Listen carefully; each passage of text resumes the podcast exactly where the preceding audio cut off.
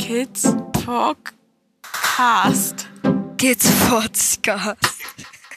Kids Podcast. Kids Podcast. Kids Podcast. Kids Podcast. Kids Podcast. Kid Podcast. So. Hallo Momochill. Ich weiß nicht, ob ich dir heute Hallo sagen will. Hallo Christian. Weil ich so ein bisschen gelästert habe. Ja, das tust du in letzter Zeit viel. Ja, das stimmt. Also, wir hatten unsere Hörer gebeten um Fragen. Ja, Und einige haben wir gekriegt. Gott sei Dank. Und Gott sei Dank. vor. Und die, die wir gekriegt haben, wollen wir heute Abend beantworten. Ja, unter anderem, ne? Mhm. Ähm, dabei würde ich folgendes, die würde ich nicht nach der Reihenfolge nehmen, sondern ähm, jetzt kommen erstmal ein paar von Frau Steffi und ihrem Krümmelkind. Mhm. Da fangen wir mal mit an. Also, Frau Steffi und das Krümmelkind. Was ist euer Lieblingseis? Mhm. Ich glaube, das ist ganz vielfältig hier. Also ich persönlich mag ja immer noch Zitroneneis am liebsten. Von den Eissorten, die ich bis jetzt selbst gemacht habe, fand ich das Erdbeereis klasse, aber auch dieses Zitronen-Kokoseis. Das hat's mir echt angetan. Wobei eindeutig, also bei mir zumindest eindeutig Milcheis. Ja. In allen Varianten. Mhm. Wobei ich persönlich Nusseise am liebsten mag. Oh ja, das Pistazieneis. Das Pistazieneis war richtig gut. Hm. Ja, Aber- also ich mag auch total gern Sorbets. Die Kinder auch. Also alles, was Eis ist, ist so meins eigentlich. Alles. Alles. Jeden Tag. Ich könnte eigentlich jeden Tag Eis essen. Auch wenn es eisekalt ist. Und ich glaube, mm, zwei der Kinder auf jeden Fall auch. Na, eigentlich drei von unseren Drei, nee, vier. vier. Drei von vier können eigentlich immer Eis essen. Genau. Genau. Ich Eins nicht. Eins mag das kalte Gefühl nicht so gern. Also kann zwar Eis essen, aber nicht in großen Mengen. Genau. Mhm.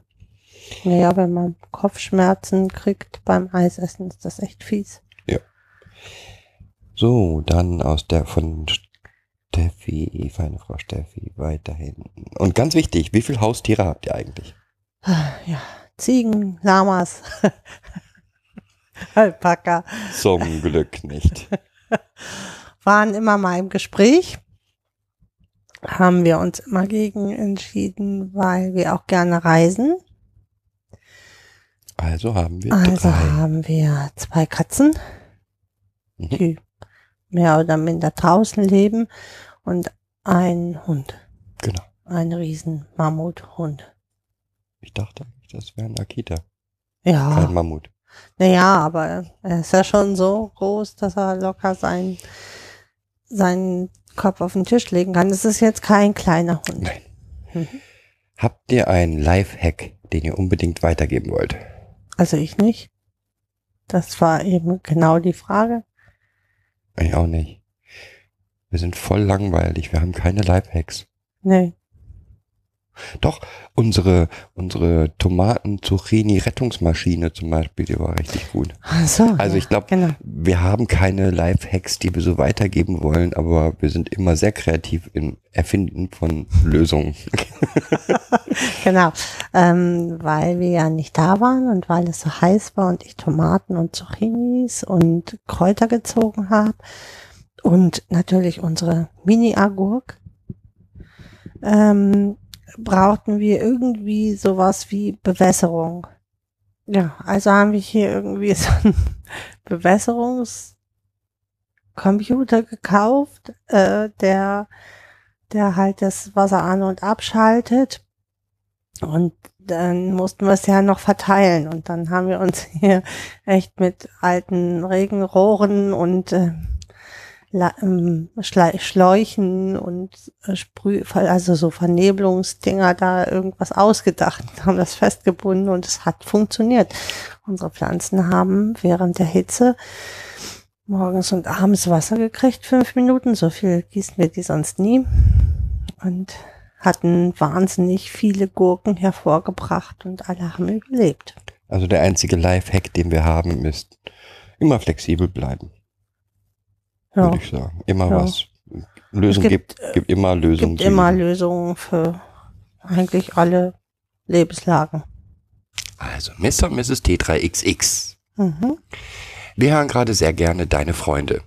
In Klammern keine Märchen. Die einzig tiefgründige Kinderband, die ich kenne. Könnt ihr noch etwas in die Richtung, egal ob Musik, Film oder Serie empfehlen? Mm, Also an Filmen können wir, also ich mag sehr oder wir mögen hier sehr gern ähm, Annie with an E. Mhm.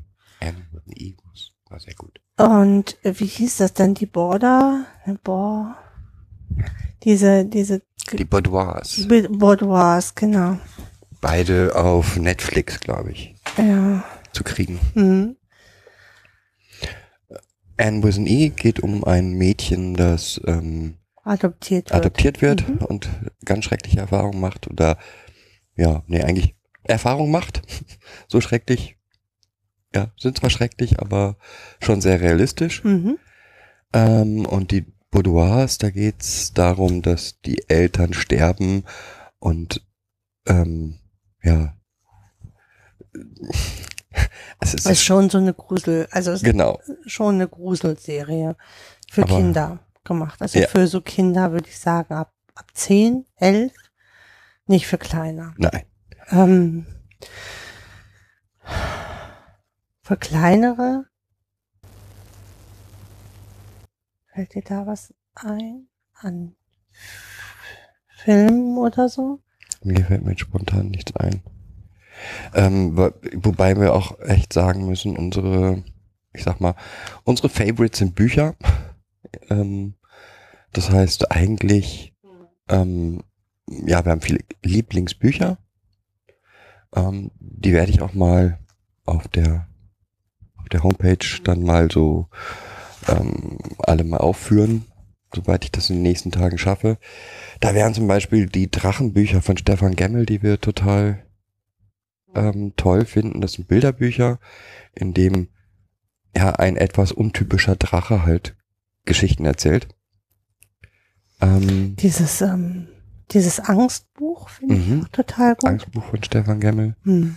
Dann die ähm, Wuff-Bücher, Ja, das wäre ja auch Stefan Gemmel. auch ne? Stefan, ja, Hm. wenn, bleiben wir erstmal bei Stefan Gemmel, also nicht ohne Grund unser Lieblingsautor. Ähm, die Wuff-Bücher sind im Prinzip Klassiker der Literatur, neu erzählt aus, ähm, aus der Sicht eines Hundes und einer Katze. Und ähm, die konnte man total gut vorlesen, weil ähm, ja, die Erwachsenen kannten, kennen halt die Klassiker und können mit den Anspielungen was anfangen. Und die Kinder finden einfach die Geschichte spannend.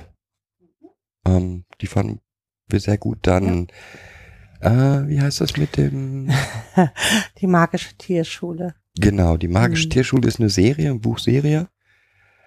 Werde ich auch nochmal Autor und so weiter nennen. Total schön. Ähm, Im Prinzip eine Schule, wo die Kinder in jedem Band kriegt ein Kind, Ein, ein, oder zwei, ne? äh, ein oder zwei Kinder ein magisches Tier in der Schule zur Verfügung gestellt. Und dieses magische, mit diesem magischen Tier erleben sie dann halt, ja, also zum einen sind sie eine Einheit, das magische Tier und das Kind. Und zum anderen erleben sie halt Abenteuer. Und das ist echt Und schön. ähm, es ist auch immer witzig, warum sie dann diese magischen Mhm. Tiere bekommen. Ne? Ähm, ja. So an Fachliteratur war ja, glaube ich, nicht nehmen wir die jetzt. Frage. nein, nein, ne? nein, das ist schon Hm. Bücher oder Filme, Musik für Kinder. Bei Musik, ähm, ja, Bei Musik für Kinder. Kinder. tun wir uns schwer. Ja. Wir sind nicht die Kindermusikhörer. mhm. Das heißt, unsere Kinder wurden schon immer mit richtiger Musik gequält. Ja. Die mussten da immer durch und beweisen heute auch einen ausgezeichneten Geschmack meistens. Justin Bieber. Naja. Ausgezeichneter Geschmack. Justin Bieber. Naja, was für so ein 14-jähriges Mädchen halt hört. Es ging auch schlimmer. Es ging auch der Musikantenstadel oder so in dem Alter.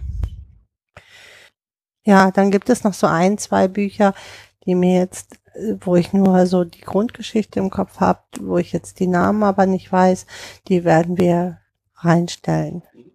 Die eignen sich gerade für Kinder, mh, ja, die auch Auffälligkeiten haben. Aber auch für normale Kinder. Ja, klar.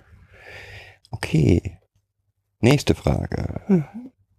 Wie hat, wenn es denn so ist, deine bzw. eure Arbeit mit Pflegekindern eure Sicht auf die Menschheit und Personen allgemein verändert? Ach herrje.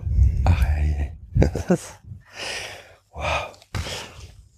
Also, zum einen muss ich sagen, was sich massiv geändert hat, ist mein Blick auf Religion durch die Kinder. Also ich war nie Mhm. ein, ein sehr religiöser Kind, äh, ein sehr religiöser Mensch. Ähm, Im Laufe der Zeit in meiner Arbeit mit den Pflegekindern bin ich ein Agnostiker geworden, würde ich sagen. Agnostiker wäre jetzt. Zu hart ausgedrückt, finde ich. Ja. Ja. Ich bin halt nicht gläubig. Ja. Aber es ist schon, schon cool, wenn so ein Gnome einen fragt, wo war Gott eigentlich, als mir das passiert ist? Ja, vor allen Dingen, Zum Beispiel. äh, wenn, wenn so ein Gnom eine, eine ähm, Messe, eine Kindergartenmesse erlebt und dort von dem lieben Gott, der immer auf sie aufgepasst hat, berichtet wird und er dann nachher zu dir kommt und sagt, die hat gelogen. Der hat nicht auf mich aufgepasst und den kann es deswegen auch gar nicht geben. Genau. Ja. Wobei das eben nicht nur diese, diesen Ursprung hat, sondern auch den Ursprung, dass wir, wir beide, glaube ich, der Meinung sind, dass ja die Selbstwirksamkeit der Kinder das Allerwichtigste ist. Mhm. Also dass sie wissen, dass sie ihr Leben unter Kontrolle haben. Ja. Und Nicht irgendjemand anders irgendwas Genau. regelt für sie. Das haben sie erlebt, das war nicht so gut, was da geregelt wurde. ähm, so dass man eher davon ausgehen kann, dass äh, ja sie jetzt, wo sie die Dinge größtenteils selber bestimmen können und viele Dinge mitbestimmen können, ähm, ja einfach auch genesen und äh, spüren ihre Selbstwirksamkeit und dass es ihnen besser geht und das ist schon schön mitzuerleben. ja, das ist etwas, was ich, was meinen Blick auf Religion halt verändert, weil ich Mhm. festgestellt habe, dass Religion eben sehr oft ist, ich gebe, ich übergebe mein Leben einer höheren Macht. Macht. Und das ist das, was unserer Auffassung nach diese Kinder überhaupt nicht brauchen können. Ja, ich auch nicht. Also, Ja, wie hat sich das noch verändert? Was hat sich noch verändert? Gibt noch was, was sich für mich verändert hat? Das ist aber eigentlich so eine Mischung aus durch die Pflegekinder und durch ähm, die traumapädagogische Vorbildung. Also durch mein Verständnis auf Trauma und welche Auswirkungen das hat, hat sich mein Blick auf die Welt auch massiv verändert. ja, also, mm, also ich glaube, wir waren immer schon sehr kindbezogen. Hört sich jetzt so blöd an. Äh, wir sind jetzt keine Helikoptereltern, absolut nicht. Haben wir auch gar keine Zeit zu. Wir haben immer versucht zu ergründen, was dahinter steckt, hinter dem Verhalten. Und das hat sich im Endeffekt im Laufe der, ähm, der Jahre eigentlich nur ausgeweitet, finde ich.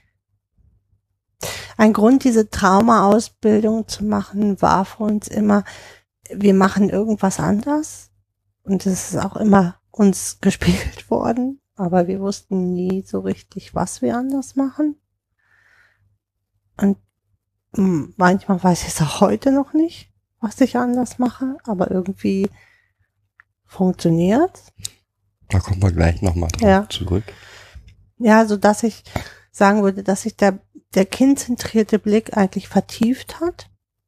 Auch durch natürlich dazu kommendes Wissen wird das eher breiter, wird das Spektrum breiter, was man erkennt und sieht.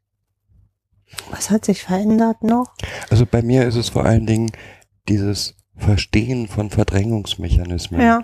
Ähm, wie stark und wie, wie verbreitet in der Gesellschaft eigentlich diese Verbre Verdrängungsmechanismen sind, Mhm. hat sehr viel auf mein, auf mein, meines Blickes auf die Gesellschaft verändert. Ja. Jetzt ist es natürlich die Gefahr, dass wenn man sich mit Trauma befasst, dass man überall Trauma sieht. ähm, garantiert. Aber wie oft ich inzwischen in, bei Menschen eine Dissoziation erkenne, Hm. wo ich glaube, die sieht kein, die sieht kaum jemand. Also jemand, der nicht so viel sich mit Trauma befasst hat, sieht die nicht. Ja, ich würde das jetzt gar nicht auf Trauma beziehen. Ich finde die Verdrängung allgemein extrem. Nicht so schlimm gewesen. Also so die Ausreden, die Gesellschaft eigentlich hat, die um, um ein, ich sag mal, ein Zehntel oder ein Zwanzigstel der Kinder dieser Welt oder dieser aus Deutschland, ich bleibe jetzt mal bei Deutschland einfach, ähm, dass es denen besser geht oder gut geht und sie etwas Höheres erreichen können für sich oder einfach nur Zufriedenheit erreichen können. Das würde mir schon reichen. Mhm. Äh, Und da setzen doch massive Verdrängungsmechanismen an. Also bei mir geht's auch, nehmen wir jetzt die MeToo-Debatte, wo Frauen sich hinstellen und sagen, ja, jetzt hört mal alle ein bisschen auf, ähm, das war schon nicht so schlimm, ist mir auch so gegangen und das war ja nicht so schlimm. Und ähm, wenn Mhm. man das aus der Sicht der Traumapädagogik sieht, dann ist das im Prinzip das Selbsterhaltung des eigenen Bildes, Ja.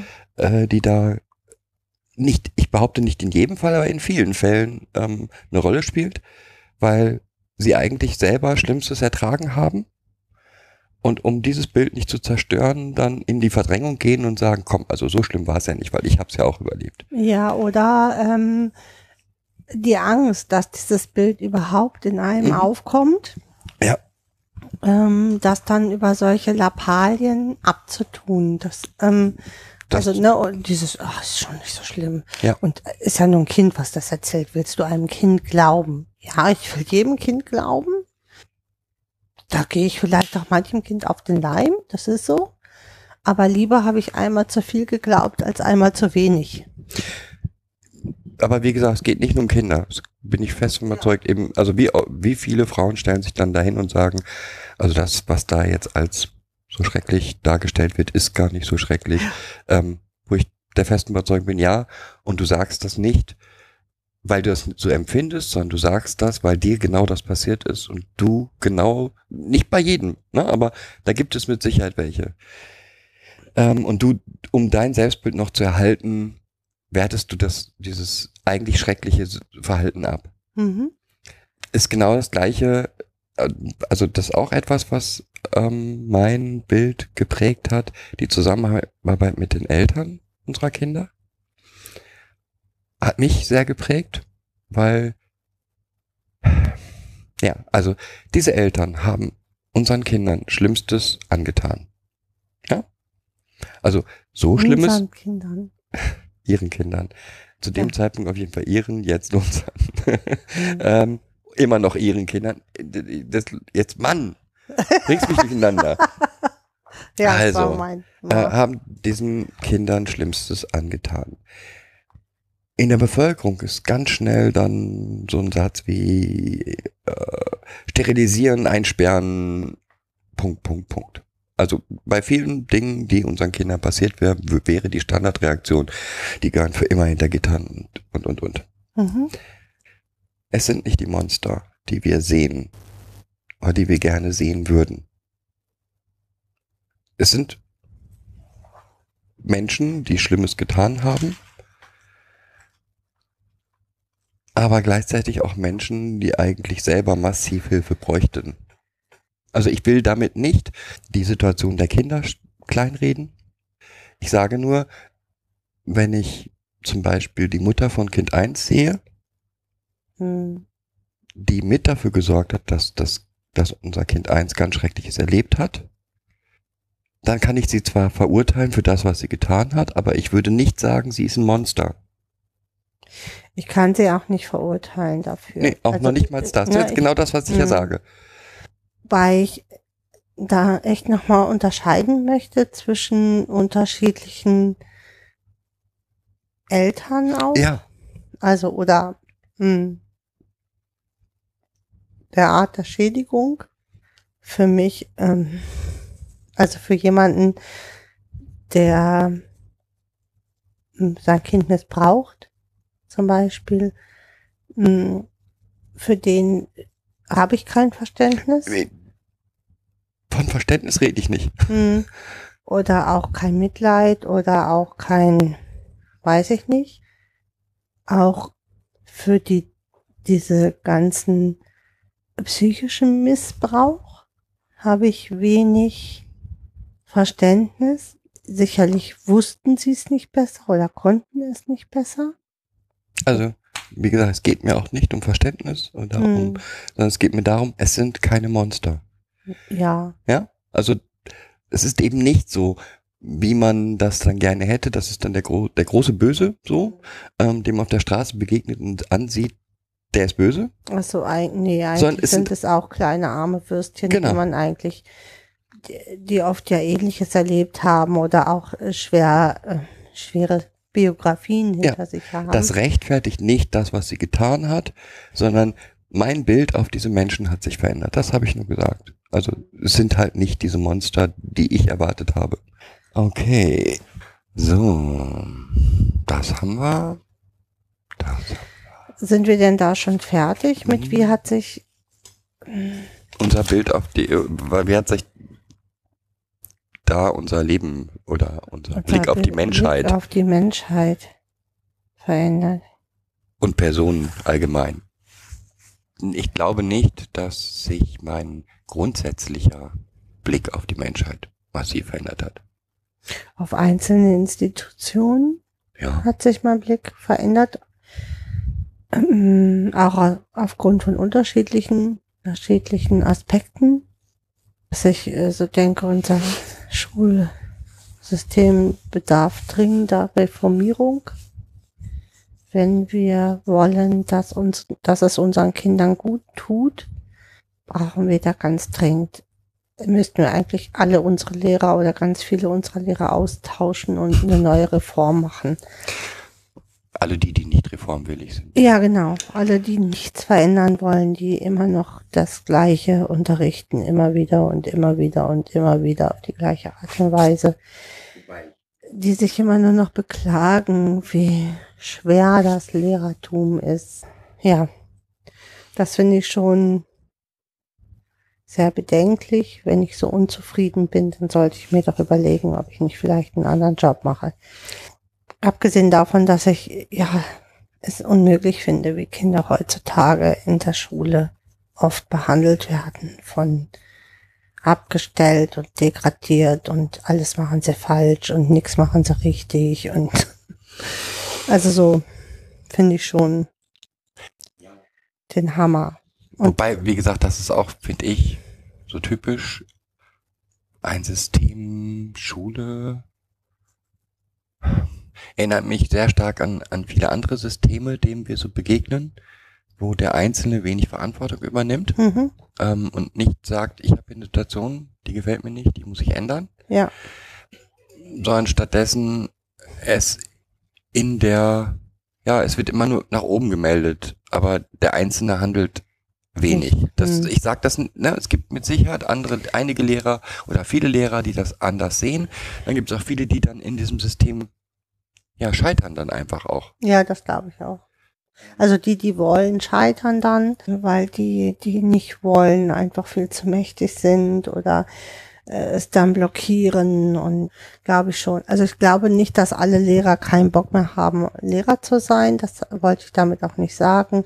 Ich glaube nur, dass sie in diesem maroden, starren äh, System äh, Schule einfach dann auch versanden und ähm, ja, irgendwann nur noch Dienst nach Vorschrift machen.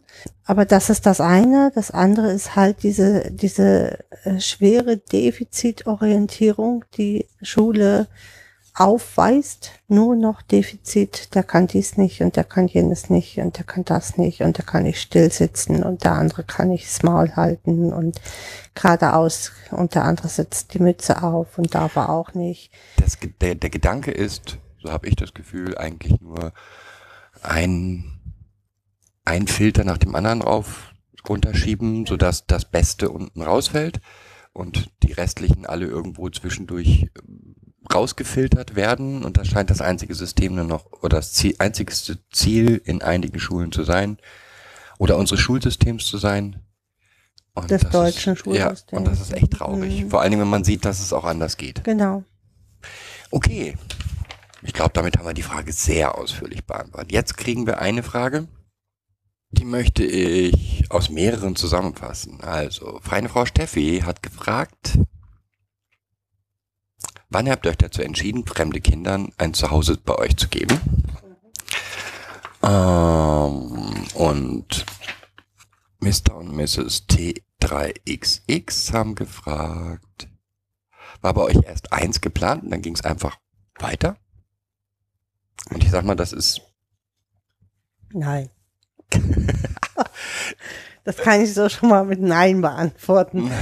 Äh, ja, wir haben uns irgendwann dazu entschieden, ein Pflegekind aufzunehmen. genau, ein Pflegekind aufzunehmen. Nach langen Diskussionen und tun wir das und hin und her und Informationen einholen und und und. Und verschiedene Träger anfragen. Angucken und sagen, ja, dann machen wir das doch nicht. Und wenn wir mit dem Träger mache ich das im Leben nicht. Und irgendwann haben wir dann ja jemanden gefunden, der uns echt äh, ähm, unsere Begeisterung eigentlich aufgenommen hat. Mit dem wir dann halt diese ganzen Schulungen und Gespräche und ähm, so gemacht haben. Oh ja, und dann pff, ging es ja auch irgendwie dann relativ zack, zack. Ne? Naja, nach den Schulungen ging es dann sehr schnell.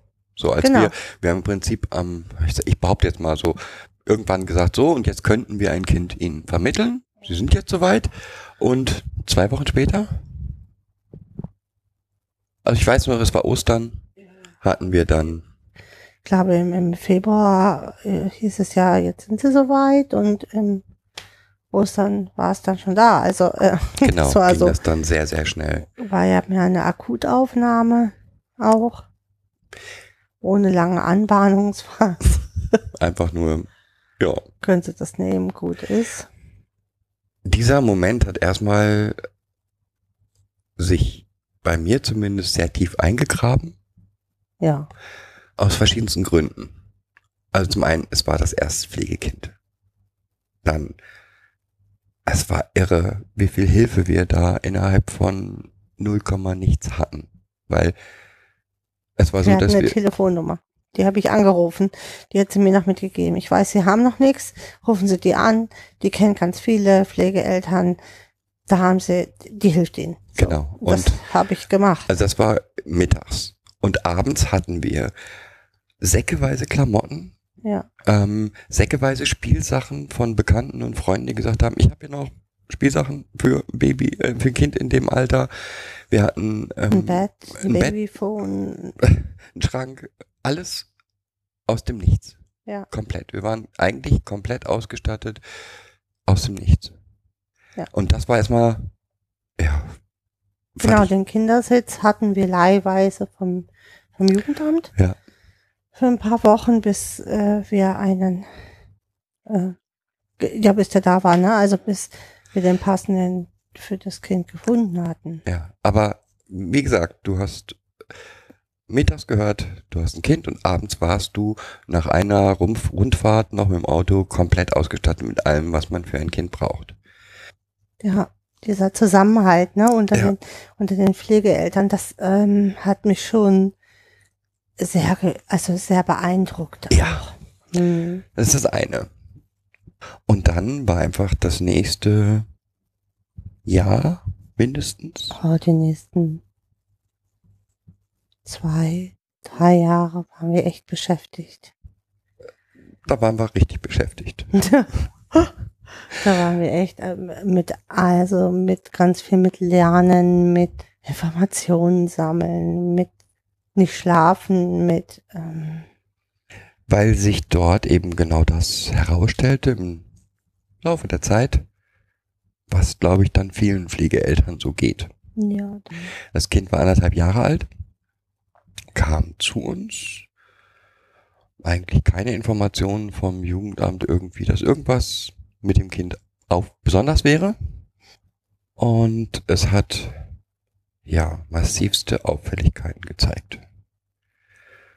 Von sexualisiertem Verhalten über nicht schlafen, über komplette Bindungsstörung, über selbstverletzendes Verhalten. selbstverletzendes Verhalten. Äh, Was fehlt noch? Nicht essen. Äh, Nicht äh, essen. Ähm, und so nicht jedes- bewegen. jedes dieser Verhaltensweisen hat immer eine riesen Auswirkung gehabt. Ja, also dieses Nicht-Bindungsverhalten heißt eben, du kannst dich nicht darauf verlassen, dass das Kind irgendwo in der Nähe bei dir bleibt, Mhm. sondern das ist weg. Ähm, mit Türen abschließen und Genau. Hm. Und da den kühlen Kopf bewahren und ähm, ja, planmäßig fortzugehen und immer sich nur eins der Probleme zu nehmen und zu sagen, so, das ist jetzt das Zentrum, darum kümmern wir uns und da versuchen wir mal was aus, probieren wir was aus. Ja, das war schon sehr, Jetzt hatten wir beide uns ja noch, weil wir haben gesagt, wir machen das immer gemeinsam. Also es war nicht der Wunsch von einem von uns und das würde ich auch so nicht empfehlen. Es war schon wirklich gut, dass wir beide uns ja das wollten, so dass wir uns auch ablösen konnten, uns gegensteuern konnten, regulieren konnten, beraten konnten. Ja, also das war schon wirklich auch notwendig. Ähm, Hilfe vom Jugendamt in dem Sinne haben wir da nicht gekriegt. und, Also wir haben zwar die Sachen geschildert, aber ja, dann geht's mal zum Psychologen, ne? genau. Haben wir ja dann gemacht. Der erste war ein Reinfall, der zweite Sache schlug die Hände über dem Kopf zusammen mit diesem Kind. Aber die Praxis war auch total schäbig und ja, die dritte Praxis war es dann. Und wenn man dann ähm, nicht diesen, diesen Mut hat zu sagen, nee, das ist es nicht. Also wir kommen hier nicht zur Rande und auch so ein bisschen sich selber beliest und selber so einen Plan und ein Ziel hat dabei, dann wird das echt schwierig. Ja, Also wir waren ja wirklich sehr durchsetzungsfähig und ja, uns immer für dieses Kind eingesetzt.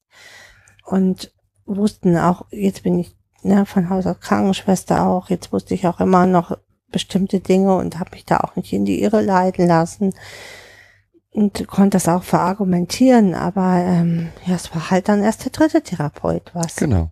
So, und dann gab es einen Termin bei, bei der Therapeutin von dem Kind. Also wenn man mit einem Kind zum Therapeuten geht, dann gibt's auch immer Eltern. Nicht immer, Äh, aber da gab es Da was. gab es dann eben auch Elterngespräche. Mhm. Und ich glaube, das war das dritte Elterngespräch, was wir geführt haben. Auf jeden Fall sagte die Therapeutin nach einer kurzen Einleitung, ich wollte Ihnen nur mal was sagen. Wenn dieses Kind in eine andere Pflegefamilie gekommen wäre, wäre es nicht mehr hier. Hm. Wäre es in einem Heim. Mit den Auffälligkeiten. mit den Auffälligkeiten, die es hat. Und das kam wie so ein Blitz oder Donner oder so, weil wenn es eine Entscheidung in, für uns nie gegeben hätte, wäre es die gewesen, das Kind geht in ein Heim.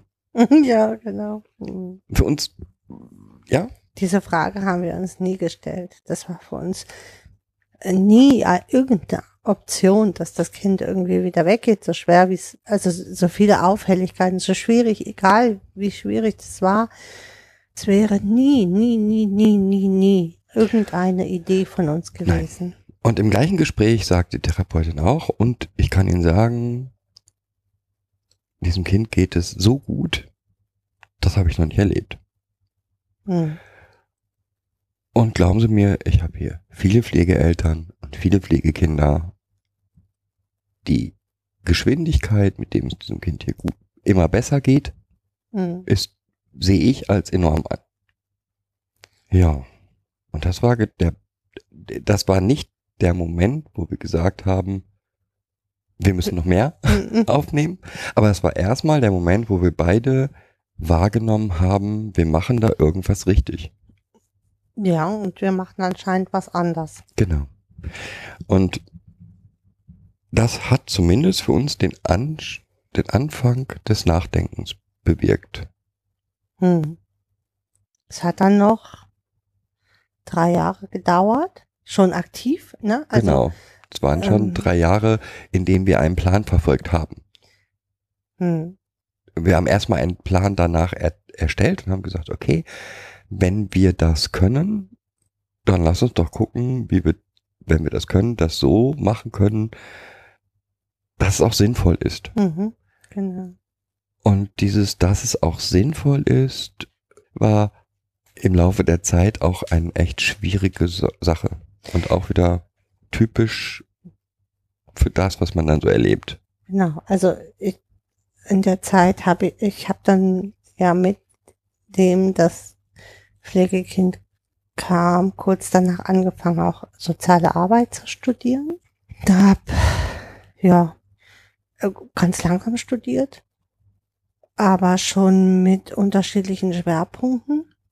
Ja, und diese, dieses Verfolgen des Zieles war schon immer, also wir haben uns dann auch unterschiedliche Träger angeguckt, mit denen äh, wir zusammenarbeiten könnten, hätten uns vorstellen können. Haben uns unterschiedliche Konzepte angeguckt, wie, wie so etwas denn sein könnte. Genau, haben dann im Endeffekt ja mehr oder minder ein, ein Konzept gestrickt mit dem Träger zusammen. Aber auch da zeigt sich ja immer diese moralische Keule. ne?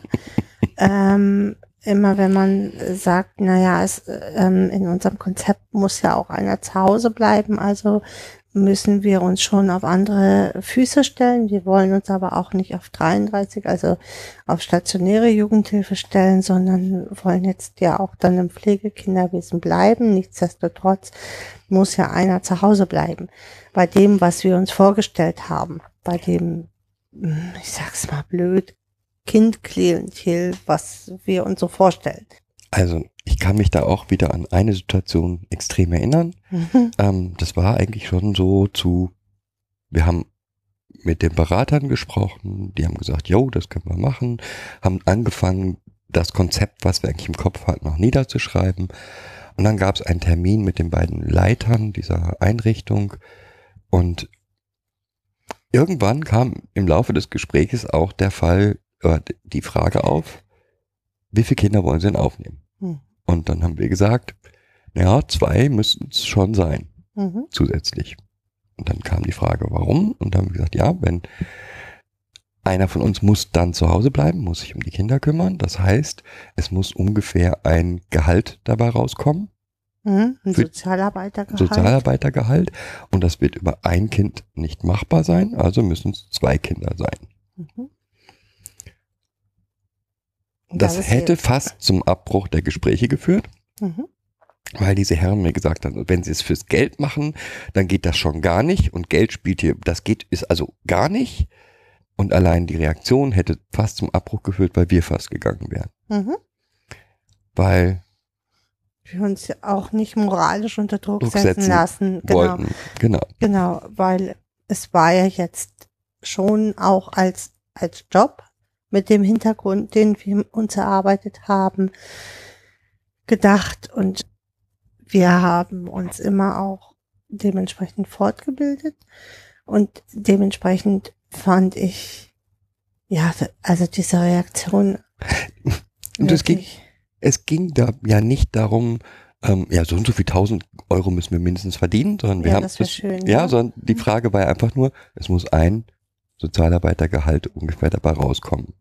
Und deswegen sind wir der Meinung, zwei Kinder. Abgesehen davon hatten wir uns auch für zwei Kinder, zusätzliche Kinder, Entschieden. in, da schon entschieden. mhm. wo wir gesagt haben, okay, mehr als drei geht einfach Nein. nicht. Man kann, selbst mit diesen dreien wissen wir selber, sind, wussten wir, haben wir damals schon geahnt, jetzt wissen wir es, ähm, ist man an einer Grenze.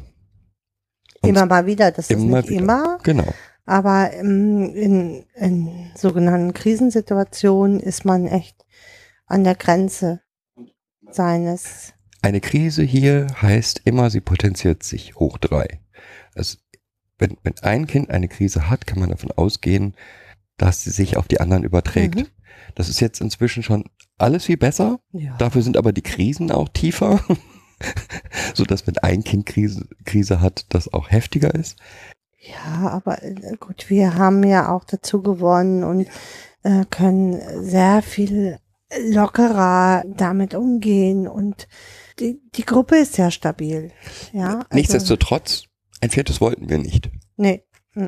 Wir halten diese, diese Menge drei maximal drei wirklich für d- auch das Äußerste. und auch ja. nur, weil wir zu zweites machen. Also wenn das einer nur von uns beiden machen Na, würde, einer macht es ja im Endeffekt für uns beiden. Einer ist draußen, einer macht es und ähm, trotzdem ist der andere aber ja noch im Hintergrund abrufbar. genau. Und nur deswegen geht es überhaupt zu dritt, also mit drei Kindern. Das beantwortet auch übrigens eine Frage, die gestellt wurde. Und kommen noch mehr? Nein, weil mh, wir sind jetzt beide so um die 50, die Hm. Kinder sind um die 10. Das heißt, wenn mein, unsere Kinder 18 sind, das letzte, wollen wir auch kein Kind mehr aufnehmen. Ich glaube nicht, dass wir das dann noch Mhm. wollen. Mhm. Ja, Nö, dann haben wir irgendwie drei in die Selbstständigkeit ähm, reicht. begleitet. genau. Eigentlich vier. Unseren eigene, unsere, unser eigenes ja auch noch. Und dann sind wir auch echt, ja, durch damit. Mit Kindererziehung. Weil man ist ja irgendwie nie so ganz Jetzt kommt noch eine Frage. Habt ihr euch gut in Dänemark eingelebt? fragt Frau, feine Frau Steffi und Krümmelkind. Ja. Auf jeden Fall. Ja?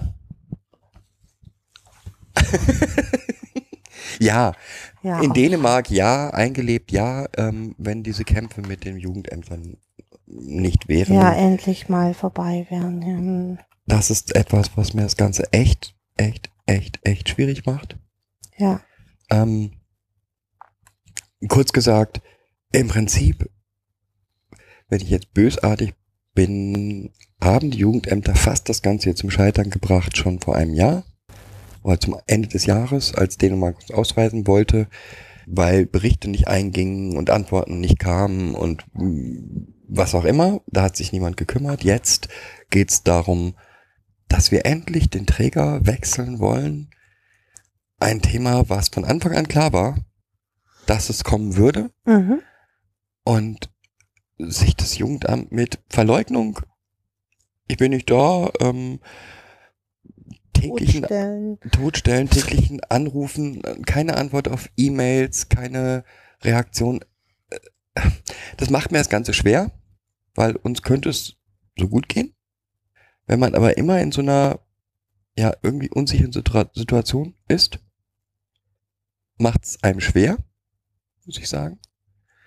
Das hat aber nichts damit zu tun, dass wir Dänemark hier absolut lieben, dass wir die Landschaft, in der wir uns befinden, absolut lieben, dass wir den einen oder anderen Nachbarn schon ganz nett finden und mit dem uns ähm, regelmäßig unterhalten, über die Sprachschule Menschen kennengelernt Menschen kennengelernt gelernt haben. haben. Mhm. und allein, dass es den Kindern in der Schule gut geht, bedeutet für uns schon 30 Prozent Sorgen weniger. Ach, mehr. Ja, oder mehr, Die genau. Ja, ich würde sagen 50 Prozent Sorgen weniger. Also, ähm, ja, die blühen so auf, ne, in der Schule und es macht ihnen so viel Spaß und es ist so viel leichter. Auch, auch jedes Mal, wenn man einen Anruf kriegt, hat man erstmal dieses, was ist jetzt schon wieder? Das Und- war früher so. Genau. Und dann, aber das bleibt erstmal noch. Das ist das, was ich sagen will. Es bleibt immer dieses, was jetzt? Und dann kommt ein ganz netter Anruf und kannst du vielleicht noch eine Hose vorbeibringen, weil Kind äh, drei hier mit anderen draußen rumgetobt hat und die haben irgendwie eine Wasserschlacht gemacht und bla bla bla. Ja klar, mache ich doch. Kein Problem. Ja, also es ist so, so entspannt. Ja, ich, für mich ist Kind 3 da auch das, das klassische Beispiel. Ja, Also Entschuldigung, dieses Kind ist in die zweit, zweite Klasse. zweite Klasse gegangen. In Deutschland musste ich jedes, jeden Tag begleiten. Ja.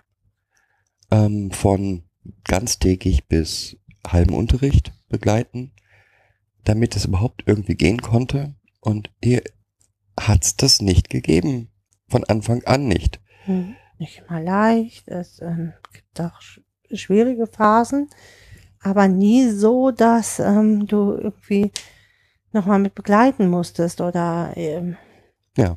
Also von daher, allein das, dieser Faktor bedeutet so viel für unser Einleben in Dänemark. Da müssen wir nicht mehr zu sagen. Ja, okay. Und jetzt haben wir noch die letzte Frage. Ist auch schon länger, als wir ich so geplant hatte. echt? Ja. Und zwar von Steff. Hallo Christian. Du hast vor ein paar Tagen um Themen für den Podcast gebeten. Ich hätte da eine Idee. Folg mir kommt immer folgender Gedanke, wenn ich diese kurzen Tweets mit Was ihr nicht seht lese. Das könnt ihr doch mal vertiefen. Diese kleinen Szenen, die so im Alltag mit traumatisierten Kindern ständig geschehen und wo man im ersten Blick immer denkt, was hat er, sie denn nun schon wieder? Wenn man dann mehr Erfahrung gemacht hat, dann kann so manche wiederholte Verhaltensweise oder Reaktion schon besser gedeutet werden oder sogar die Situation im Vorfeld entschärft. Das würde Menschen, die neu mit Traumatisierten in Kontakt kommen, sicherlich helfen, so manches Missverständnis vermeiden zu können und ungewöhnliches Verhalten besser zu verstehen und einordnen zu können. Hm, nee. ähm, nee, äh, ja, äh, nee, sehe ich so nicht. Also nicht in so einem kurzen Einblick. Ich finde es, wir, wir gehen hier 24 Stunden am Tag mit diesen Kindern um. Das darf man immer nicht vergessen. Und haben jetzt zwölf Jahre Erfahrung in diesem Bereich. Mit Fortbildung, ähm, Trainings, was auch immer. Das, was wir so mit das, wie nennst du das immer, äh, das, was man nicht Was ihr sieht, nicht seht. was ihr nicht seht, sind, das ist so vielfältig und so variabel. Das kann man nicht, nur weil das Verhalten ein Kind zeigt, heißt das nicht, dass alle traumatisierten Kinder das zeigen. Das, was wir ja gerne noch machen möchten, und das können wir ja hier auch gerne nochmal sagen, wo uns aber irgendwie immer die Zeit zu fehlt, ist unser Buchprojekt in dem Bereich. Und gerne würden wir auch irgendwann nochmal Schulungen in dem Bereich anbieten wollen, weil es schon einfach auch ja Schulung bedarf, einen bestimmten Blick oder einen bestimmten ja, wie soll ich das nennen? Ja, Haltung eigentlich. Ja, bestimmte Haltung einzunehmen, genau. Mm, Ja, sehe ich genauso wie du. Ja. Wobei die, was ihr nicht seht, Tweets, die ich da mache, ähm, schon auch immer Tipps, nee, schon auch immer für mich so Aufrufe sind, achtet doch auch bitte darauf. Ja. Mhm. Sehe seh ich auch genauso, ne? Also sowas wie, äh, was habe ich denn da mal geschrieben? Jeden Tag neu lernen zu müssen, dass es die Aufgabe der Eltern ist, sich, ist sicherzustellen, dass nichts Schlimmes passiert. Was ihr nicht Mhm. seht. Oder nicht weinen können, nicht eine Träne, stattdessen schluchzen wie ein Kleinkind, weil die Trauer viel zu groß ist. Ja. Oder über Jahre nicht wirklich schlafen, bei jedem Geräusch hochschrecken vor Angst. Mhm. Oder mit dem Konzept Selbstbestimmung nicht vertraut, gleichzeitig nichts mehr wünschen als das und sich, sich davor ängstigen. Hm. Immer alles Hm. mitbekommen müssen, weil nur so die eigene Sicherheit gewährt werden kann. So. Davon habe ich Tausende, Hunderte inzwischen. Ja, das sind alles ähm, Sachen, die mit Trauma zu tun hat. Das sind alles Sachen, die mir hier im Alltag auffallen. Hm. Einfach Situationen, wo ich denke, boah, das müsste eigentlich jeder verstehen. Ja, das Mhm. stimmt schon. Aber es lässt sich halt nicht, also es lässt sich in so einem kurzen Satz schon fassen, aber es, dieser kurze Satz zeigt nicht die Tiefe, die das eigentlich hat. Und vor ja, allen und Dingen, die, die, die Bandbreite, die das hat. und vor allen Dingen, ich habe jetzt fünf Tweets vorgelesen. Hm. Keiner dieser Tweets würde auf alle drei Kinder passen. Bei uns. Mhm. Und wenn es bei uns schon nicht auf alle drei passt, sondern ne, der eine passt auf den, der andere passt auf den, ist es, zeigt die Varianz.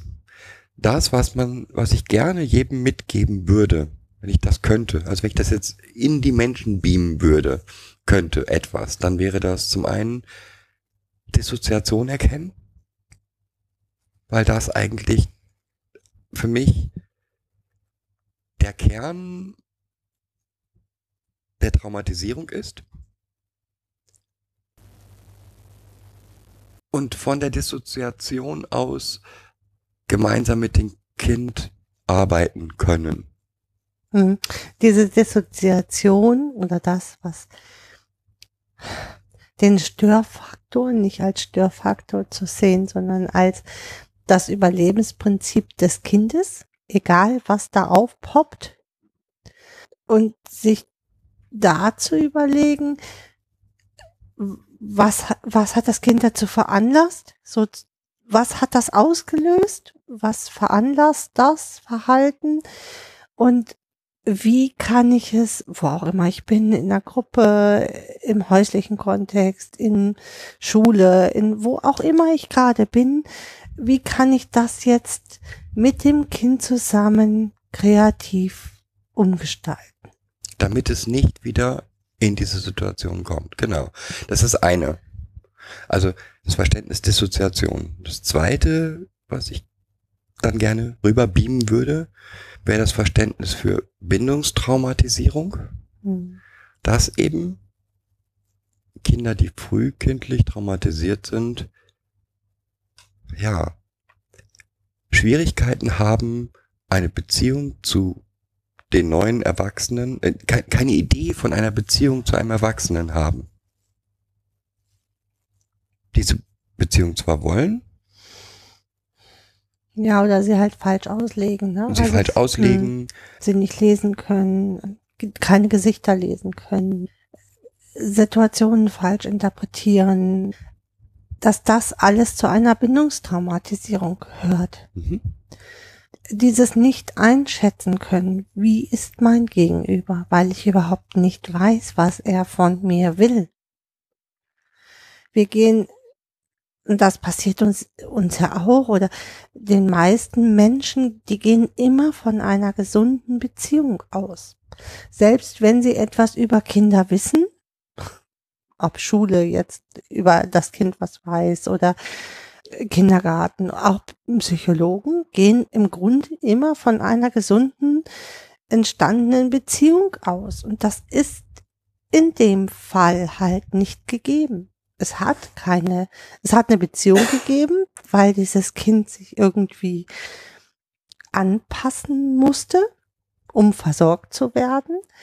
Aber es hat nicht die Beziehung gegeben, das, was wir unter einer Mutter-Kind-Beziehung verstehen, dass die Mutter weiß, wenn das Kind so und so brüllt, da muss ich so und so handeln, damit sich das Kind beruhigt. Und dadurch lernen die Kinder auch keine Selbstberuhigung oder Selbsteinschätzung. All diese Dinge fehlen und die muss ich von außen gegensteuern. Also Dissoziation, frühkindliche Traumatisierung oder Bindungstraumatisierung. Und das Letzte, was ich, wenn ich es anderen Menschen weitergeben könnte, wäre etwas ganz, äh, ja eigentlich ganz Einfaches. Es ist überhaupt nicht schlimm, einen Fehler zu machen. Gar nicht.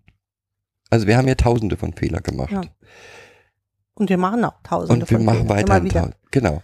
Also ein Trauma, mit einem traumatisierten Kind zusammenzuleben, ändert das nicht. Das heißt nicht, dass ich das Kind jetzt ja in Watte packen muss oder was auch immer, sondern eigentlich immer nur zu sehen, sich, sich regelmäßig wieder, wir nennen das Metaebene, auf eine Metaebene zu begeben und zu sagen, okay, hier ist das und das passiert, das war die Folge, die, die wollen wir so nicht mehr. Und jetzt lass uns mal gucken, was man anders machen kann. Dazu muss ich aber erstmal, also ich als Erwachsener, mich davon, von dem Kind, von diesem schlechten, was äh, das Kind einem gezeigt hat oder davon muss ich mich erstmal lösen. Ich muss das von meiner Emotion lösen. Ja, Äh, das muss ich schaffen irgendwann. Und wenn ich es nicht alleine kann, muss ich es in einem Zweiergespräch schaffen.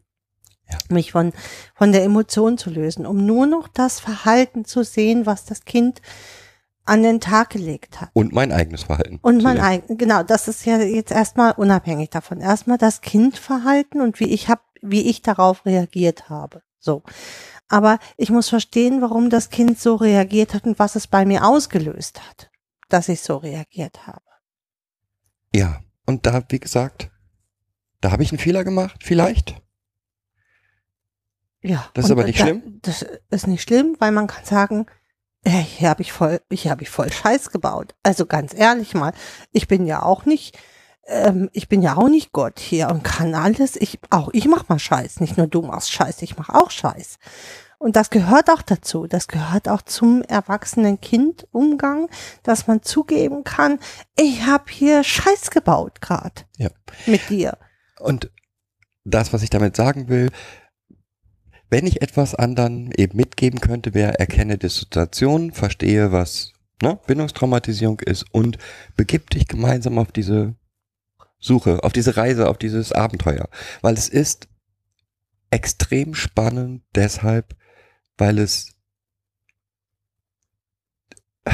weil es auch mit dir eine ganze Menge macht. Mhm. Ja, also wenn du, wenn du verstehst, wenn das Kind diesen Knopf drückt, mache ich das und das Hm. oder verhalte ich mich so und so, dann gehe ich ab wie eine Rakete ähm, und ich verstehe, warum das so ist, dann ist das eben eine extrem lehrreiche und Mhm. spannende Situation. Und zwar für beide Seiten. Also genau. ich kann ja dadurch auch mein Verhalten modifizieren. Wenn ich verstanden habe, okay, das löst bei mir das und das aus, weil ich selber das und das und das erlebt habe. Ja, Was dritte? Es gibt's noch eine, eine vierte Sache, die ich gerne mitgeben würde. Es gibt keine bösen Kinder. Es gibt keine grundlosen, aggressiven Kinder. Es gibt keine Arschlochkinder, Arschlochkinder. Das ist für mich, die gibt es nicht. genau. Wenn, wenn, wenn man diese vier Punkte beachtet, glaube ich, kommt man mit jedem traumatisierten Kind klar. Das heißt, sich, Kann man Informat- eigentlich mit jedem Verhal- äh, mit, mit jedem Kind klar, was irgendwelche Verhaltensauffälligkeiten zeigt. Das muss nicht mal im Bereich von Trauma sein. Ähm, Entwicklungsstörungen, ähm, Wahrnehmungsstörungen. Wenn ich diese, wenn ich das beachte, also gerade diesen letzten Punkt, was löst das aus? Warum tritt es auf? Und was löst es aus? Und was löst es bei mir aus? Dann bin ich eigentlich schon, glauben wir zumindest. ja, 100 Meilenschritte voraus. Okay, und deswegen, und, und weil aber die gleichzeitig eben die Reaktion eines Kindes auf das Leben, was es vorher hatte, so variabel sind, so irre variabel, Hm. kann man das eben total schwer sagen, achtet darauf, achtet darauf, achtet darauf, ähm, finde ich. Mhm. Man müsste es an einem, an dem Kind, also alles, was wir so uns überlegen, ist, kann anderen Kindern helfen, aber äh, kann nur Kindern mit ähnlichen Verhaltensweisen oder ähnlichen gelagerten Biografien helfen. Ich kann halt nicht von A auf B schließen. Ich kann nicht Äpfel und Birnen miteinander vergleichen. Das ist auch der Grund, ich, ich hatte auch schon mal Anfragen über Twitter oder irgendwas. Mhm, kann das sein, dass mein Kind traumatisiert ist? Das sind Fragen, die kann ich, kann man nicht beantworten. da kann man immer nur sagen, geht bitte zu einem Therapeuten, Lass das abklären. lass es abklären. Ähm, ja, sowas würde gehen, wenn man ähm, sich Zeit nehmen würde, wenn wir hinfahren, hinfahren würden, und das, Ganze Kind bo- angucken, würden. ü- Mhm. über längere Zeit. Ja. Das geht auch nicht mit einmal angucken. Ich, ja, man, ich glaube, dass ich inzwischen ein, eine Dissoziation schnell erkenne, aber wann tritt sie denn auf? Warum tritt sie auf? Sind tausend Sachen, also, ja. Von daher Ja. sind das eigentlich die einzigen Tipps, die wir da geben können. Und nicht, wenn das und das, ja, es gibt Verhaltensweisen, die, wo wir, wo ich unter die Decke gehe, wenn ich sie höre, Willst du? ja, wie, ähm, äh, sind ja alles Diebe, sind ja alles so, ähm, ja, Lügner, sind ja ja alles, schon. aber es hatten wir ja alle schon mal erzählt, das müssen wir jetzt nicht nochmal, ähm, geht, bleibt wieder bei dem, es gibt keine Arschlochkinder. Ja. Es gibt keine grundlos aggressiven Kinder. Die gibt es nicht. Genau. Wir haben alle Fragen beantwortet. Mhm. Haben wir. Schön, ne? Mhm. Und wir haben auch jetzt erzählt, wie es uns in Dänemark geht. Also das ist jetzt alles schon mit drin. Boah, cool, gut, ne? ne? Mhm. Ja. Gibt's was Neues noch? Gibt's was Neues noch? Ich habe heute ein tolles, tollen Tweet gelesen. Ich hoffe, Okay. ich finde ihn jetzt wieder. Wo ich komischerweise an dich denken musste. An mich? Mhm. Okay.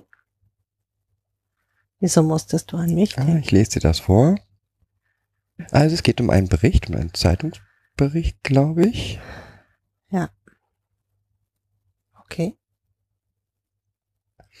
Ähm, minderjährige Jungen machen, äh, manche gerade einmal acht Jahre alt, werden in Berlin Tiergarten zur Prostitution gezwungen. Die Polizei kann wenig ausrichten, die Kinder und Jugendlichen machen sich nämlich nicht strafbar. Und die Freier sind schwer zu greifen. Und im Prinzip berichtet er davon, dass in Berlin die Kinder äh, im Tiergarten auf den Strich gehen Mhm. und ähm, dass die Polizei ja nichts tun kann, Mhm. Weil sie sich ja nicht strafbar machen. weil sie sich ja nicht strafbar machen. Mhm. Weil, Und- weshalb machen sie sich nicht strafbar? Weil sie sich selber anbieten oder? Ähm, das sagen sie, obwohl sie wissen, dass es eine, eine Schlepperbande dahinter gibt. So. Mhm. Okay. Und wie, wie kommst du jetzt darauf, dass du dabei auf, an mich denken musstest? Weil ich gedacht habe, das ist so typisch, so typisch deutsches Jugendamt. Also wenn ich da höre, die Polizei kann nichts machen, ja, stimmt. Ja. Das Jugendamt könnte was machen. Wieso kann die Polizei nichts machen? Ähm, weil was will die Polizei machen, dagegen machen, dass Kinder irgendwo, ähm, also äh, sich in einem Ort aufhalten. Dagegen Mhm. kann die Polizei nichts machen. Sie können die Kinder da nicht wegnehmen.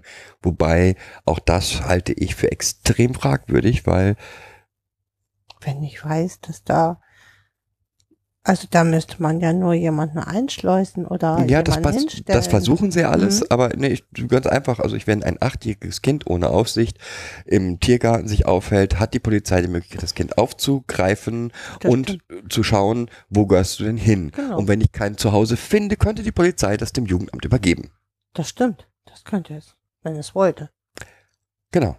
Und- also dieser Satz, wir können nichts tun, ist, ja, das ist der typische Satz, sowohl vom Jugendamt als von der, auch von der Polizei. Wir können ja nichts dagegen machen. und das ist, ähm, ja, ich habe dann irgendwie Wenn ein geschrieben, achtjähriger Junge sich doch nur mal prostituieren muss. und sie können nichts tun oder sind die Kosten dafür zu hoch, war meine Frage. Und dann kommt natürlich, nein, aber ist doch sogar im Jugendschutzrecht verankert. Ähm, Was ist da drin verankert? ja, das die, ja, keine Ahnung. Ist nichts drin verankert. Die Polizei kann nichts machen. Und das Jugendamt kann auch nichts machen. Mhm. Okay. Weil, Sagen, sagt Polizei und Jugendamt Berlin. sie können dagegen nichts machen. Nee. Weil die Jungen wahrscheinlich Drogen nehmen und sich dort dafür prostituieren. Das sind- Kinder, Asylanten, also äh, sind Kinder aus Asylländern, die sich dann da über Schlepperbanden dahin Mhm. Card werden. Hm, Ist nicht unüblich Nee. übrigens. Hm. So, das, was mich da richtig, richtig dran aufregt, ist, dass die Polizei, A sagt die Polizei, sie könnte nichts tun, doch, sie könnte es verhindern. Hm. Bin ich fest von überzeugt. Weil Ja, ja, weil bis wenn, 16 kann sie jedes dieser Kinder, bis 18. ja, bis sie. 18, jedes dieser Kinder aufnehmen und gucken, wo es hingehört und mit der, mit dem Ort, wo es hingehört, sprechen, dass es da nicht zu sein hat und sollte das nicht funktionieren, könnten sie die Kinder in Obhut nehmen. Ja. Und ja, Das wollen sie aber ja nicht. Und mit dem abgespeckten mh, Jugendschutzgesetz für äh, oder Jugend, äh, also man hat ja das äh, Jugend, die Jugendhilfe für ähm, Asyl, unbegleitete minderjährige Flüchtlinge oder Asylflüchtlinge abgespeckt. Also die bekommen ja nicht die gleiche Hilfe wie, wie ein Kind. Ja, aber nehmen wir jetzt mal an, es würde, ich, ich will jetzt mit dir mal nur so einen klassischen Fall aufmachen. Also es würde jetzt, da ist jetzt ein achtjähriger Junge, sie stellen fest, der gehört eigentlich in ein Asylheim, dann nehmen sie ihn dahin, gucken, ob die, ob es Erziehungsberechtigte gibt, Mhm. ob die sich eigentlich darum richtig kümmern. Wenn sie sich nicht richtig kümmern, müssten sie ihn eigentlich in Obhut nehmen. Mhm. Was würde passieren? Was so deiner Schätzung nach? Also wenn sie jetzt in Obhut genommen hätten und nehmen wir jetzt mal einen. wahrscheinlich wieder, also wahrscheinlich wird es wieder weglaufen. Das ist wahrscheinlich so ein ähm, hin, rein, raus, rein, raus, rein, raus. Hm, Wie oft wird das passieren? In deutschen aktuellen Jugendämtern? Dreimal, viermal, dann ist rum. Genau. Und das macht mich wütend, Ja. weil das ein achtjähriges Kind, Hm. das von Menschen missbraucht wird. Mhm. Und damit meine ich zum einen die Täter als auch die Schleuser. Sie wird als Subjekt missbraucht. Ja. Und eigentlich wird es von Polizei und Jugendamt auch missbraucht. Mhm. weil sie in dem Moment, wo sie sagen, wir können dir hier nicht helfen, weil es ist dreimal abgehauen, ähm, Also es wird von Jugendamt und Polizei nicht missbraucht, aber es wird halt, der Miss, der weitere Missbrauch wird halt unterstützt durch das Amt. Ja, also äh, dadurch, dass ich immer nur die, die Hände über dem Kopf zusammenschlage und sage, ich kann dem Kind nicht helfen, es ist jetzt schon dreimal, ich habe es jetzt schon dreimal in Obhut genommen, schon dreimal wieder weggelaufen, ja, dann ähm, müssen wir vielleicht nochmal anders mit dem Kind arbeiten. Dann müssen wir überlegen, was dahinter steckt, welche Drogen dahinter stecken und, und, und. Also, weil meistens werden die ja hierher gelotst über diese Schlepperbanden. Die Eltern erhalten dafür Geld oder das Kind erhält dafür Geld. Dadurch ist es erpressbar, das Kind, weil es immer da fürchtet, dass es Repre Repressalien gibt für die Eltern zu Hause, was schwierig ist, was ganz schwierig ist. Nichtsdestotrotz haben wir immer, haben wir auch Jugendliche, die auf der Straße leben. Sowohl, also überall in Deutschland, überall in deutschen Städten auch. In Berlin gibt's das ja auch. und da ist das gleiche Prinzip. Das Also da ist, da, da ist ein zwölfjähriges Mädchen, das auf der Straße lebt und Jugendamt sagt, naja, wenn es nicht drunter leidet, oder wir können ihm, wir haben ihm jetzt Hilfe angeboten, es hat nicht angenommen. Das war's. Hm. Und das zeigt deutlich den Blick auf Menschen, den wir eigentlich in Deutschland haben, finde ich. Das finde ich auch. Also find, ich finde auch, dass ja das Jugendamt heutzutage nicht mehr gut seinen Schutzauftrag erfüllt. Absolut nicht. Es zeigt aber auch, dass Gesellschaft sich dahingehend verändert, dass Kind nur noch Subjekt ist oder irgendein Gegenstand, der stört. Und wenn es entweder verhält es sich angepasst oder es ist halt außerhalb der Gesellschaft. Und das finde ich auch sehr bedenklich, dass da auch niemand sich für zuständig fühlt. Ja, es gibt ja Hilfsorganisationen auch für die Kinder auf der Straße und so. Also die, es gibt schon Menschen, die sich dort für zuständig fühlen. Aber auch die Gesellschaft nicht. Aber genau, genau das meine ich, dass die Gesellschaft, also genau an diesen Kindern, finde ich, müsste sich unsere Gesellschaft messen lassen. Ja, genau. Dass wir Und- die nämlich nicht haben oder wenig haben. Genau. Mhm. Ähm, und Aber dass wir das und dass wir die nicht aufgeben. Hm. Also dass wir nicht sagen, na ja, wir können halt nichts machen, bis der will, sondern Wir sind dafür verantwortlich als Gesellschaft, den Kindern ähm, ein gutes Zuhause zu, zu bieten. mal. mit diesem, mit diesem Denken hätten wir hier keins unserer Kinder. Mhm. Ja? Also jedes unserer Kinder hat, so wie es ein Vierjähriger halt kann, aber genau die gleichen Tendenzen gezeigt. Ja. Und wenn wir dieses Verhalten, nur wenn du nicht willst, dann, pff, ähm, ja, wäre keins dieser Kinder. Hier. Noch hier. Mhm.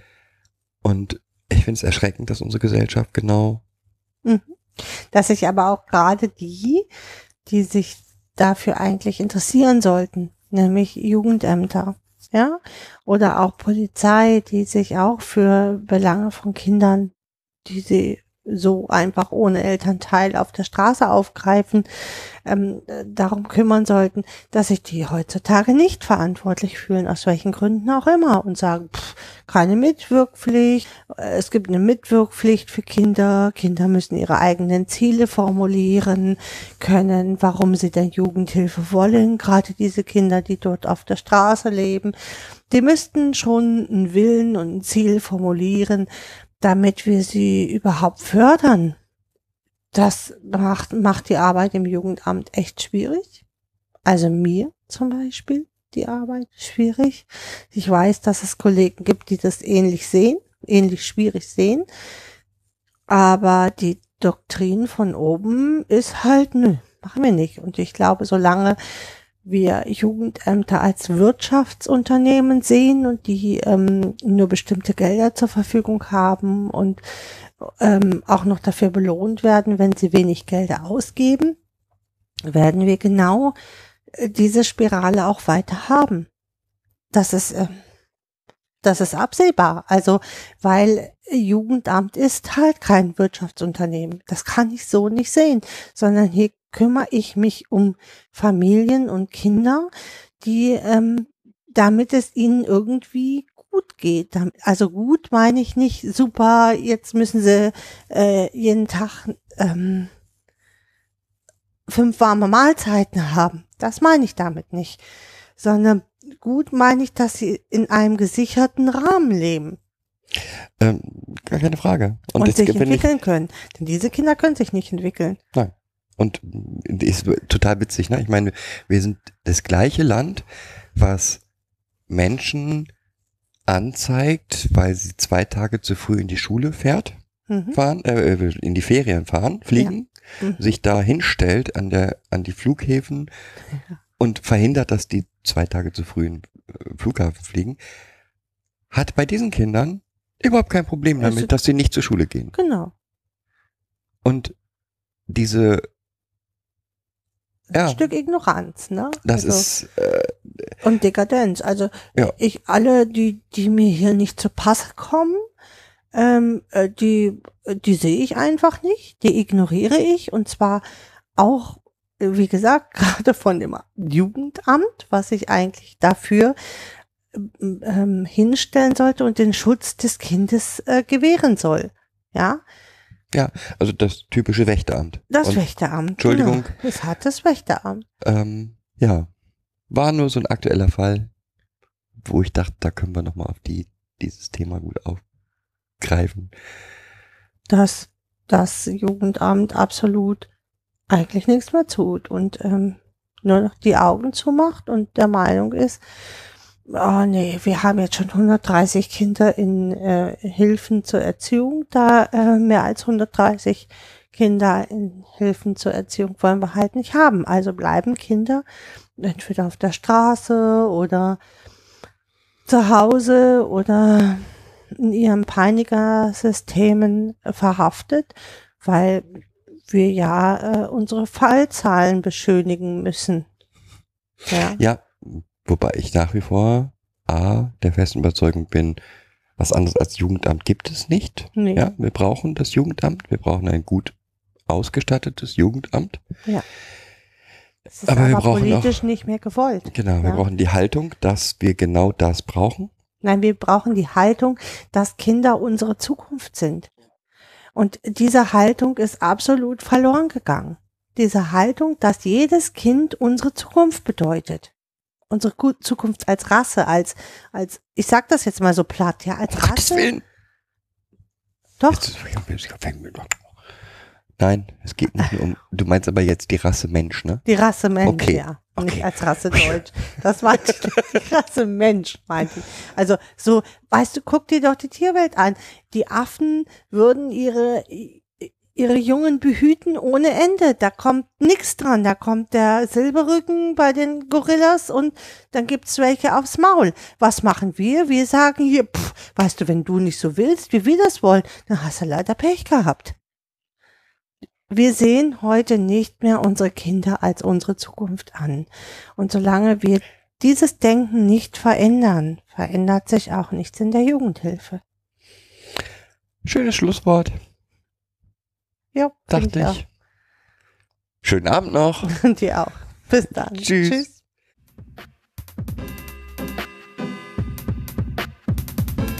Das war eine weitere Folge Kids Podcast. Danke fürs Zuhören. Shownotes und die Möglichkeit zu Kommentaren unter kidspodcast.de.